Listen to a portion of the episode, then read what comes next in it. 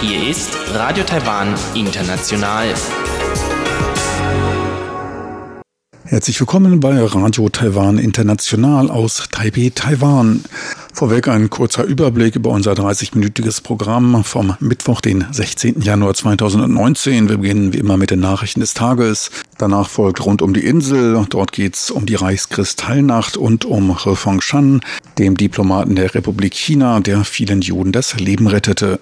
In am Rande notiert dann geht's um Alltägliches, um das Wetter, ein kleiner Rückblick, ein kleiner Ausblick und es geht ums Reisen, es geht um die Bewertung von Reiseorten als auch um die Bewertung von Unterkünften. So viel für den ersten Überblick und nun zu den Nachrichten des Tages.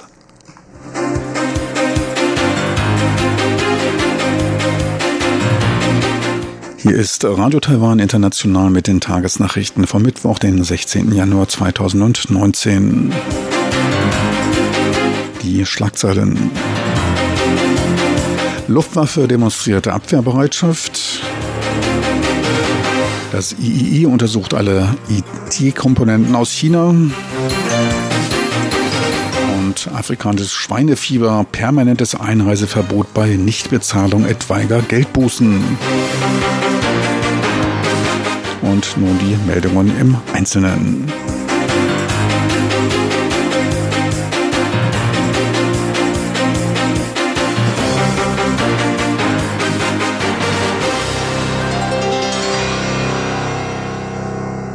Taiwans Luftwaffe demonstrierte am heutigen Mittwoch seine Kampfbereitschaft als Reaktion auf die von Chinas Präsident Xi Jinping Anfang des Jahres gemachten Äußerungen. Xi drückte dabei seine Gesprächsbereitschaft mit jeder Partei Taiwan zur Forderung des Prozesses einer friedlichen Wiedervereinigung aus, die allerdings an die Vorbedingung der Akzeptanz des Ein-China-Prinzips geknüpft war, eine Vorbedingung, die Taiwans demokratisch gewählte Regierung ablehnt. Gleichzeitig fügte Xi hinzu, er gebe kein Versprechen auf den Einsatz von Gewalt zu verzichten. Man behalte sich vor, alle erforderlichen Mittel zu ergreifen. Auf dem Luftwaffenstützpunkt von Chinzhou demonstrierte die Luftwaffe vor Medienvertretern Startübungen für den Ernstfall. Innerhalb von sechs Minuten nach Alarmmeldung stiegen vier Mirage 2000 Kampfflieger der Luftwaffe in die Höhe. Der Sprecher des Verteidigungsministeriums Chen Zhongji betonte, dass diese Übungen zeigten, dass die Streitkräfte vorbereitet zur Verteidigung der Souveränität und der Sicherheit des Landes seien. Das Personal absolviere ständig Trainingseinheiten und werde auch zu den Feiertagen zum Frühlingsfest bei jedem Wetter mit Bestimmtheit unbeeinträchtigt seinen Aufgaben der Verteidigung des Luftraumes nachkommen. Die Einsatzbereitschaft bestehe rund um die Uhr das ganze Jahr lang. In dem jährlich von den USA veröffentlichten Militärbericht zu China wurde Chinas Armee zu den weltweit technologisch Führenden bezeichnet. Dieser Prozess dürfte sich fortsetzen und die Risiken erhöhen. Ziel sei es, Taiwan von der Erklärung der Unabhängigkeit abzuhalten. Das Institut der Informationsindustrie III kündigte am heutigen Mittwoch auf den Verzicht der Benutzung von Ausrüstungsgegenständen der Firma Huawei an. Das III ist ein unter der Kontrolle des Wirtschaftsministeriums stehendes Institut zur Unterstützung der Modernisierung der Informationsindustrie. Am Montag hatte schon das Institut für angewandte Industrieforschung ITRI die Verbannung von Smartphones und weiteren Geräten Huaweis beim Zugang auf das Intranet von ITRI bekannt gegeben. ITRI ist Taiwans wichtigstes regierungsfinanziertes Institut zur Modernisierung von Taiwans Industrie. Beide Einrichtungen gaben als Grund für die Maßnahmen Risiken der Informationssicherheit durch Produkte und Ausrüstung von chinesischen Technologieprodukten an. III-Sprecher Chen Wentang bestätigte die Risiken beim Einsatz chinesischer Produkte und kündigte Untersuchungen und die Aufstellung von Definitionen bei der Bewertung an, die sich an den Vorgaben der Regierung orientierten. Bei den Hauptservern und Netzwerk-Backbone seien keine Produkte aus China verwendet worden. Die Untersuchungen werden bis zum Juni abgeschlossen sein. Innenminister Xu Guoyong vergewisserte sich heute über die Präventionsmaßnahmen zur Abschottung von dem in China grassierenden afrikanischen Schweinefieber ASF. Auslöser von ASF ist ein hartnäckiger Virus, der zwar für den Menschen ungefährlich, für Schweine jedoch fast immer tödlich ist. Eine Einschleppung des Virus würde eine ernsthafte Bedrohung für Taiwans Schweinezüchter darstellen. Der Marktwert der Industrie wird auf 2,7 Milliarden US-Dollar geschätzt. Angesichts der anstehenden Feiertage zum Frühlingsfest der Hauptreisesaison wurden die Vorsichtsmaßnahmen verstärkt. Wie Innenminister Xu Guoyong mitteilte, seien sechs Röntgenmaschinen zur Untersuchung des Handgepäcks bestellt. Bis zur endgültigen Inbetriebnahme der Maschinen werden die Flughäfen mit 90 Zusatzkräften der Flughafenpolizei zur manuellen Überprüfung des Handgepäcks auf illegal eingeschleppte Wurst- und Fleischwaren verstärkt. Die Untersuchung des Handgepäcks der Passagiere zweier Flieger konnte in sieben beziehungsweise zwölf Minuten erledigt werden, wobei einige Fleischprodukte untersucht wurden. In den meisten Fällen sind es Bewohner vom Festland, bei denen Fleischwaren beschlagnahmt und gegen sie eine Strafe verhängt wird. Bei Nichtbegleichung der Strafe innerhalb eines Monats wird über ein generelles späteres Einreiseverbot nachgedacht.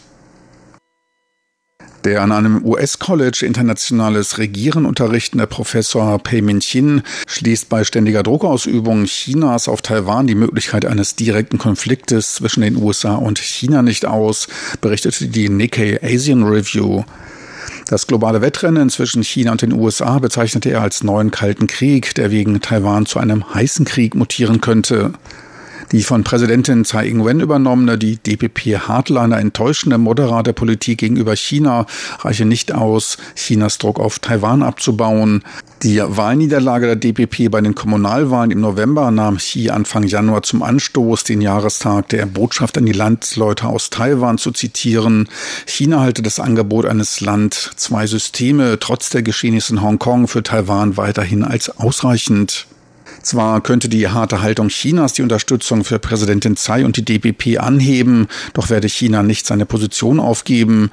Gefährlichste Konsequenz könnte ein Anwachsen der Spannungen mit den USA sein. Solange die Führung Chinas nicht die Initiative zur Durchschlagung dieses Kreises übernehme, werde sich dieser Willenskampf fortsetzen mit der Möglichkeit der Auslösung eines direkten Konfliktes, so der China-Experte Pei Mingxin.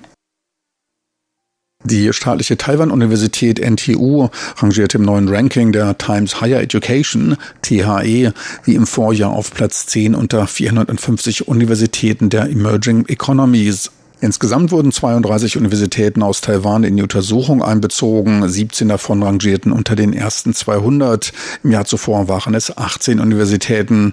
Zahlenmäßig fiel Taiwan insgesamt gegenüber bevölkerungsstarken Ländern wie Russland und Brasilien auf den fünften Platz zurück. China war mit 72 Institutionen am stärksten vertreten. Taiwans Abschneiden in diesem Jahr war insgesamt gemischt. So fiel die staatliche Tsinghua-Universität um 17 Plätze auf den 37. Platz. Die Taipei Medical University University konnte hingegen 14 Plätze gut machen. Erstmalig nach sechs Jahren konnte sich Taiwan bei der Bewertung der Konkurrenzfähigkeit als Handelsplatz wieder in der A-Gruppe platzieren, teilte der Taipei Import- und Exportverband IEAT am heutigen Mittwoch in seiner Untersuchung des Handelsumfeldes und der Potenziale 2019 mit. In der diesjährigen Untersuchung wurde auf die Integration des Digitalen und des Handels fokussiert. Taiwan konnte sich dabei von der oberen B-Gruppe in die untere A-Gruppe verbessern und belegte dort den 16. Rang. Der Handelsverband sah weiteren Raum zur Verbesserung. Auftrieb erhielt der Handel durch die wirtschaftliche Erholung Japans und der USA. Vom US-Handelskrieg mit China, der zulasten Chinas gehe, profitieren auch Vietnam, Kambodscha und Indien. Auf den ersten fünf Plätzen rangierten die USA, Singapur, die Niederlanden, Deutschland und Australien. Und nun zur Börse. An der Börse gab es heute eine technische Korrektur, die den Aktienindex TAIEX um 42 Punkte oder 0,4 Prozent nach unten sinken ließen. Endstand war nach weiter verhalteneren Umsätzen von 3 Milliarden US-Dollar beim Tagestief von 9.763 Punkten. Die Börsianer zeigen sich wegen der anstehenden Investorenkonferenz von TSMC insgesamt zurückhaltend. Am Devisenmarkt notierte der US-Dollar bei 30,82 Taiwan-Dollar, der Euro gab etwas nach, 32,26 Taiwan-Dollar der Endstand. Das Wetter. Auch in der Nacht zum Donnerstag bleibt der Himmel mit Ausnahme des Südens mit Regenwolken verhängt. Die Tiefstemperaturen sinken ein wenig weiter ab auf 15 bis 16 Grad. Tagsüber keinerlei Veränderungen in der Nordhälfte, weiter regnerisch und kühl, in der unteren Landeshälfte etwas weniger Bewölkung.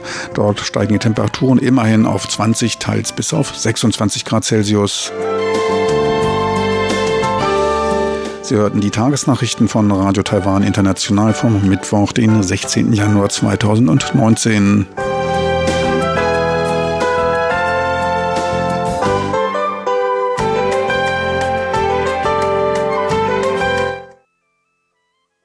Wir kommen nun zur Rund um die Insel mit Huang Ilong. Es geht heute um die Reichskristallnacht und um den Diplomaten der Republik China, um He Fengshan, der etlichen Juden das Leben rettete.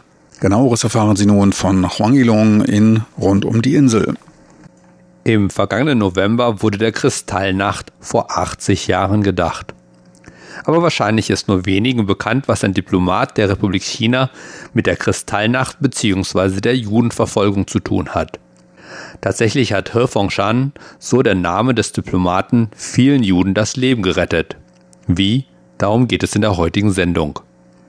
Der aus der südchinesischen Provinz Hunan stammende He Fengshan erhielt im Jahr 1926 ein Fortbildungsstipendium für die Ludwig-Maximilians-Universität München und wurde 1932 dort mit seiner Arbeit über das Bankwesen China und seine Probleme zum Doktor der Wirtschaftswissenschaften promoviert. Ab 1937 begann He Fengshan für das chinesische Konsulat in Wien zu arbeiten, ehe er 1938 zum Generalkonsul ernannt wurde. Und hier beginnt unsere Geschichte. Das Wiener Konsulat war nach dem sogenannten Anschluss Österreichs an Deutschland übrigens der chinesischen Botschaft in Berlin unterstellt, was für diese Geschichte nicht ganz unerheblich war. Am 9. November 1938 kam es dann zur Kristallnacht, was dazu führte, dass auch viele Juden in Wien nun die Zeichen der Zeit erkannten und versuchten, das Land zu verlassen. Das sollte sich aber nicht als sehr einfach herausstellen, denn es war den Juden nur mit dem Emigrationsnachweis möglich, das Deutsche Reich zu verlassen. Doch ein solches Visum für ein anderes Land zu erhalten, war aufgrund der abweisenden Haltung vieler Länder nicht so einfach. Auf der Konferenz von Evian, die vom 6. bis 15. Juli 1938 auf Initiative des US-Präsidenten Roosevelt zusammenkam, berieten die Vertreter von 32 Staaten und 24 Hilfsorganisationen über das Problem der rapide ansteigenden Flüchtlingszahlen von Juden aus Deutschland und Österreich. Doch die Konferenz endete damit, dass sich außer der Dominikanischen Republik alle Teilnehmerstaaten weigerten, mehr jüdische Flüchtlinge aufzunehmen. So war es für die meisten österreichischen Juden fast unmöglich, ein Visum für ein anderes Land zu erhalten und das Land zu verlassen. Da kam Hirfangshan ins Spiel, wie Laszlo Montgomery vom China History Podcast erzählt. Right after Kristallnacht, Direkt nach der Kristallnacht, als alles seinen Höhepunkt erreichte, klopften österreichische Juden an die Tür jedes Konsulats in Wien, um um Visa zu bitten. Doch sie wurden überall abgelehnt. Dann wurde bekannt, dass im chinesischen Konsulat der Generalkonsul Visa ausstellte, die ihnen eine sichere Überfahrt nach Shanghai ermöglichten. Sehen Sie, 1938 und bis 1939 hinein kontrollierte niemand die Pässe bei der Einreise in Shanghai. Die Japaner, Briten, Deutschen und Chiang Kai-shek und so weiter waren alle mit wichtigeren Angelegenheiten beschäftigt. Also musste man zunächst einfach nur versuchen, dorthin zu gelangen. Sobald man in Shanghai angekommen war und solange man die Mittel hatte, konnte man so ziemlich jeden Ort der Welt erreichen. In dieser dunklen Stunde mussten die meisten jüdischen Flüchtlinge einfach erst aus Europa herauskommen, bevor sie mit der Planung von Schritt 2 begannen. Und nach der Kristallnacht hatten die Juden Glück, wenn sie mit dem Leben aus Europa herauskamen, geschweige denn mit irgendwelchen Besitztümern oder versteckten Diamanten oder Gold. So sprach sich in Wien herum, dass dass das chinesische Konsulat der Ort sei, wo einem geholfen würde. In der unmittelbaren Folgezeit nach der Kristallnacht gab He Fengshan geschätzt etwa zwei bis 4.000 Wiesen an diese österreichischen Juden aus. Nicht jeder benutzte das von He ausgestellte Visum, um in China Zuflucht zu finden. Wenn sie nur dieses Stück Papier von ihm bekamen, war das gut genug, um aus Österreich herauszukommen. Dank He Fengshans Menschlichkeit konnten diese Menschen Österreich verlassen und vermieden so den Holocaust. Thanks to He Fengshan's humanity, these people got safe passage to Shanghai and elsewhere and got to miss out on the Holocaust. Dazu erzählte zum Beispiel Eric Goldstaub, der nach Kanada auswanderte, wie er schließlich von He Fengshan chinesische Visas für seine etwa 20-köpfige Familie erhielt, nachdem er wochenlang bei allen möglichen Konsulaten und Botschaften versucht hatte, Visas für seine Familie zu erhalten. Dabei wartete He Fengshan nicht einfach bei sich im Konsulat, dass jemand bei ihm vorbeikam. Laszlo Montgomery sagt dazu, es gibt Geschichten über He Fengshans persönlichen Einsatz, damit jedem Bittsteller geholfen würde. Es gibt Geschichten von Juden, die ihre Pässe in das Fenster seines Autos fallen ließen, als er die Straße hinunterfuhr oder sie in seinen Briefkasten in seiner Wohnung stopfte. He sah, was geschah und als niemand sonst bereit war einzuschreiten, nahm er die Dinge selber in die Hand. When no one else was willing to step up, he took matters into his own hand. Auch da gibt es eine Zeitzeugin, Gerda Gottfried Kraus, die erzählt, dass ihr Mann nach der Kristallnacht in einer langen Schlange wartete, dass er ins chinesische Konsulat eingelassen wurde. Als er sah, wie sich ein Auto den Toren des Konsulats näherte, schob er sein Antragsformular einfach durch das Fenster. Anscheinend hat der Generalkonsul es erhalten, weil mein Mann dann angerufen wurde und die Visa erhalten hat, erzählt Gerda Gottfried Kraus. Eine andere Geschichte erzählt Lilith Sylvia Doron. Sie traf He, der ihre Familie kannte, zufällig, als Hitler im März 1938 in Wien einmarschierte. Schon in diesen Tagen gab es viele Übergriffe gegen die Juden in Österreich und He, so erzählt Frau Doron, habe sie nach Hause begleitet, um sie zu schützen. Man würde ihrer Familie nichts tun, solange er die Familie besuche, erklärte He ihr damals, da er aufgrund seines Diplomatenstatuses geschützt sei. Auch danach besuchte Her die Familie Doron häufig, um sie zu schützen. Und als der Bruder von Lilith Sylvia Doron schließlich doch verhaftet und nach Dachau gebracht wurde, rettete ihn ein Visum, das Her für ihn ausstellte. Schließlich verließen Lilith Sylvia Doron und ihr Bruder 1939 Wien.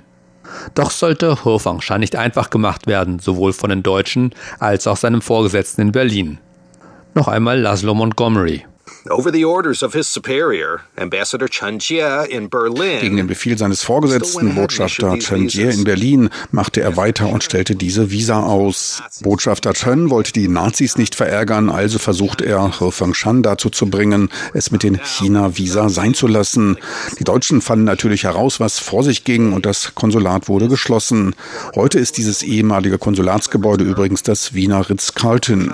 Aber He Fengshan stellte die lebensrettenden Visa weiter weiterhin aus seiner Wohnung in Wien aus, bis er 1940 wieder nach China zurückgerufen wurde. Es wird erzählt, dass für diese China-Visa noch bis zu seinem letzten Tag in Wien ausstellte. Es heißt auch, dass He Fengshan ein Zimmer in einem Restaurant oder Hotel angemietet haben soll, um die Visa zu bearbeiten. Oder dass er noch bei seiner Abreise aus Wien mit dem Zug Visas auf dem Bahnsteig verteilt haben soll. Nach dem chinesischen Bürgerkrieg ging He Fengshan dann nach Taiwan, wo er für die Republik China bis 1973 unter anderem als Botschafter tätig war. Lange Zeit waren seine Aktionen in Wien unbekannt und erst nach seinem Tod 1997 erfuhr seine Familie aus seinen Aufzeichnungen Details darüber. Erst danach gab es dann für He die verdienten Ehrungen. So wurde He im Jahr 2001 von Israel posthum der Titel Gerechter unter den Völkern verliehen.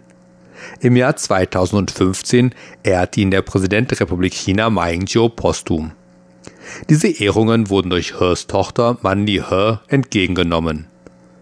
Ebenfalls 2015 wurde am Gebäude des ehemaligen nationalchinesischen Konsulats in Wien, das heutige Ritz-Carlton Hotel, eine Gedenktafel angebracht. Auf die Geschichte von He Fengshan bin ich übrigens aufmerksam geworden durch den Chinese History Podcast von Laszlo Montgomery, der mir auch seine Audios zur Verfügung stellte. Wer mehr über He Fengshan und auch über die Geschichten der Juden in Shanghai erfahren möchte, kann dies auf Laszlos Podcast tun. Den Link dazu finden Sie auf unserer Webseite in dem Beitrag zu dieser Sendung.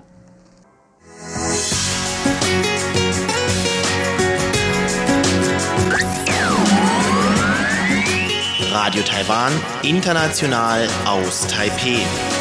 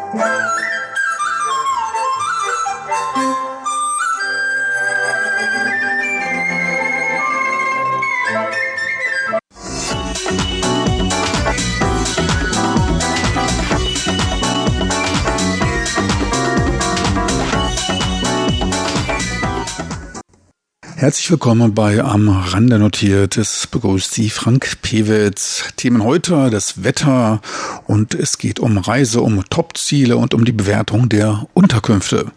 Bisher blieb Taiwan in diesem Winter von einer stärkeren Kältewelle verschont, womit Temperaturen unterhalb von 10 Grad gemeint sind. Schneefall in diesem Winter gab es zwar schon Ende Dezember, doch diese ereigneten sich dann in Höhen von mehr als 3000 Metern. Und so hoch hinauf kommt man im geschäftigen Taiwan nur selten. Meist beginnt der Winter gefühlt eigentlich erst im Dezember. Recht häufig machen sich aber solche Kältewellen dann erst Ende Januar bemerkbar. Ende Februar ist es dann häufiger auch schon wieder vorbei. Unangenehm wird es allerdings schon, und zwar dann, wenn 16 Grad oder weniger herrschen. Die hohe Luftfeuchtigkeit und die durchkühlten Wände in den unbeheizten Räumen, die sorgen dann schon für eine ungemütliche Temperatur. Ohne den Einsatz von Luftentfeuchtern erfüllt erfüllen dann auch dicke Daunendecken nicht mehr ihre Funktion. Bei 16 Grad reichen Luftentfeuchter allerdings aus, um auch ohne Heizung relativ ungestört durch den Alltag zu kommen. Entwarnung ist für diesen bisher recht mild verlaufenden Winter allerdings noch nicht gegeben. Ende Januar oder auch im Februar ist weiterhin ein Kälteeinbruch mit Temperaturen unter 10 Grad möglich. Das Wetteramt räumt aber auch ein, Prognosen ohnehin nicht länger als 10 Tage im Voraus abgeben zu können.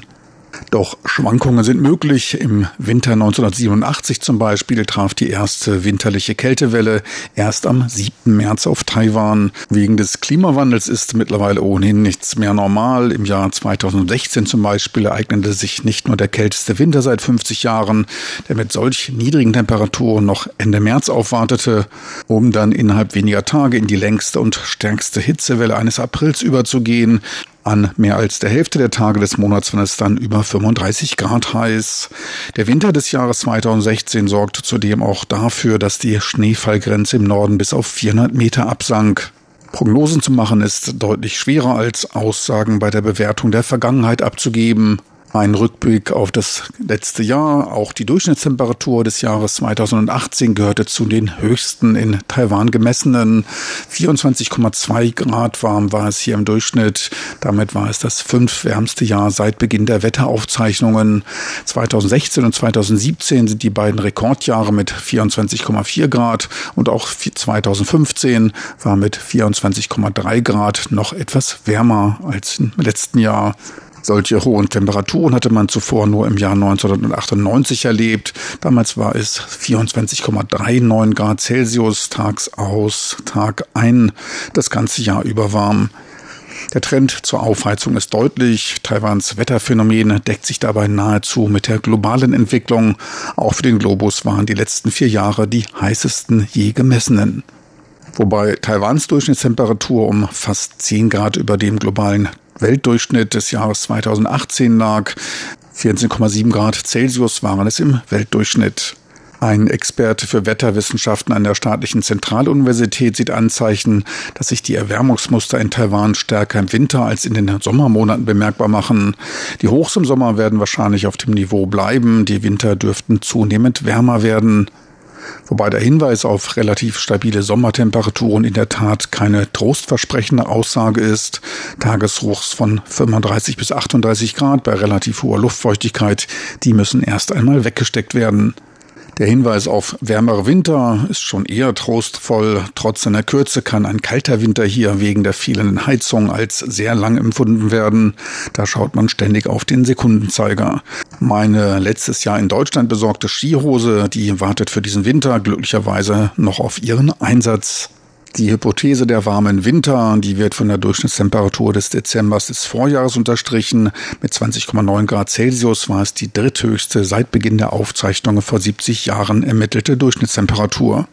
Auffallend war ein weiteres Wetterphänomen, und zwar die in den letzten beiden Jahren geringe Zahl der auf Taiwan treffenden Taifune, obwohl deren Gesamtzahl insgesamt nicht gesunken ist. Die Wassertemperaturen sind natürlich ebenfalls höher, liefern damit Energie für stärkere und auch später kommende Taifune.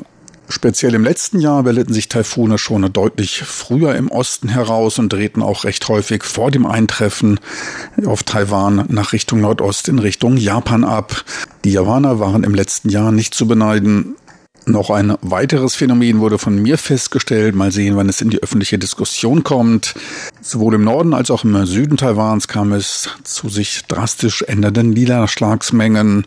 War es in Taipei im letzten Jahr auffällig trocken. 1600 Millimeter Niederschlag bedeuteten 800 Millimeter weniger als im 30-Jahresmittel von 1990 bis 2010 fielen in der südlichen Hafenstadt Kaohsiung fast 3100 Meter.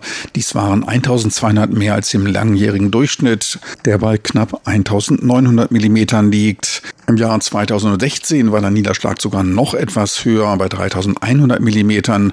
2017 wiederum war mit lediglich 1100 Millimeter Niederschlag eines der trockensten Jahre in Kaohsiung. Genaueres wird die Zukunft zeigen. Aktuell ist mit Schnee in den nächsten Tagen nicht zu rechnen. Wer Schnee sehen möchte, der müsste sich dann hinauf auf den fast 4000 Meter hohen Jadeberg machen. Selbst dort stehen die Temperaturen noch bei einem Grad im Plus.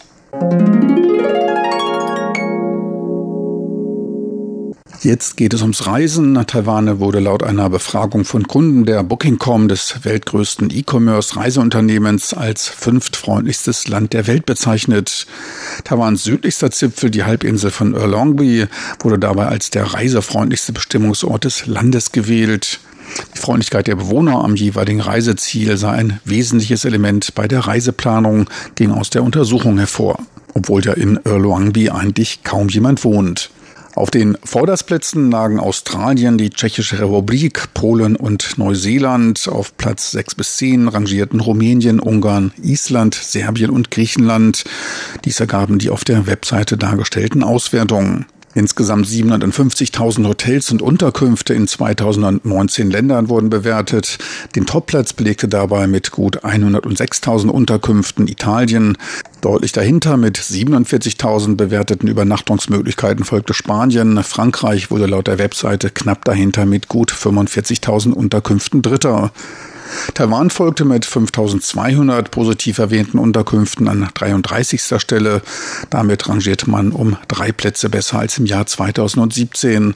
Besonders beliebt waren in Taiwan bei den Reisenden Bed and Breakfast, Unterkünfte, Jugendherbergen, Hostels und Hotels.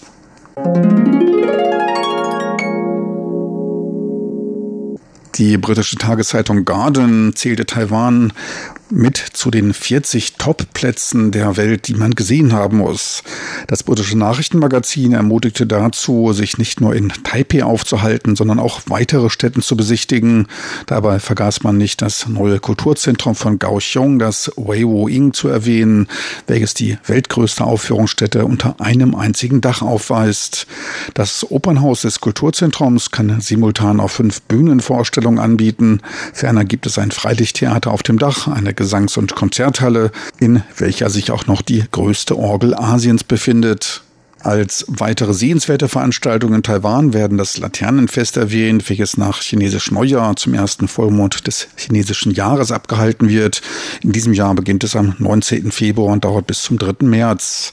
Ferner wurde der Nationalpark von Kending erwähnt, die kleinen Gassen und bunten Tempel von Tainan und die 940 Kilometer lange Radrundfahrt um Taiwan. Das Schöne an dem Südzipfel von Taiwan ist aber in der Tat, dass man dort vor den winterlichen Temperaturen, die ab und zu über den Norden fallen, garantiert sicher ist. Sollten diese einmal unerwartet unter 20 Grad fallen, dann einfach ins Wasser springen. Dort ist es garantiert noch ein paar Grad wärmer. Das war's für heute aus am Rande notiert mit Frank Pewitz. Besten Dank fürs Interesse. Tschüss und auf Wiedersehen. Bis zum nächsten Mal.